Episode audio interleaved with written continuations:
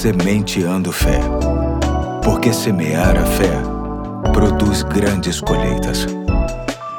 Hoje é quarta-feira, dia 8 de setembro de 2021. Aqui é o Pastor Eduardo e estou junto com você para mais um ponto da série de mensagens que tem como base o livro de Max Lucado chamado Dias Melhores Virão. Hoje vou ler Marcos 4,41 que diz: Eles, os passageiros do barco, estavam apavorados e perguntavam uns aos outros: Quem é este que até o vento e o mar lhe obedecem? Assim comenta Max Lucado. Incrível! Jesus não entoa um mantra ou balança qualquer varinha mágica. Nenhum anjo é chamado, nenhuma ajuda é necessária. O mar enfurecido se acalma no mesmo instante, uma calma imediata. Nenhuma onda, nenhuma gota, nenhuma rajada de vento. Em um instante, o mar deixa de ser uma torrente para ser um lago tranquilo e os discípulos reagem perplexos. Afinal, eles nunca conheceram um homem como aquele.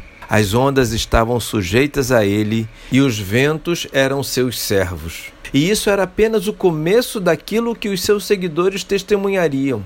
Antes dele ser morto e ressuscitar, ainda veriam demônios se precipitando em porcos, paralíticos passarem a dançar, cegos passarem a enxergar, aprisionados emocionais serem libertos e cadáveres se tornando pessoas com fôlego de vida novamente. Segundo Marcos 1:27, até os espíritos imundos ele dá ordens e eles lhe obedecem. Não é de se admirar que seus discípulos, depois de o conhecerem mais a fundo, ficavam dispostos a morrer por ele.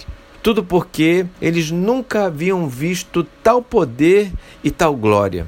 Era como se todo o universo fosse o reino de Jesus, sendo um retrato fiel do que está escrito em Mateus 6,13, no final da oração ensinada por Jesus, que diz: Porque teu é o reino, o poder e a glória para sempre. E é por isso, digo eu, é por conta do reconhecimento da autoridade de Jesus sobre todas as coisas, que posso afirmar ao seu coração que podemos acreditar em dias melhores, mesmo com tantas razões que nos levam a pensar o contrário. Se cremos em Cristo Jesus como Senhor de nossas vidas, do nosso presente e do nosso futuro, podemos entregá-los em Suas mãos, na certeza de que Ele vai fazer o que quiser e não haverá vento ou tempestade que vá impedi-lo.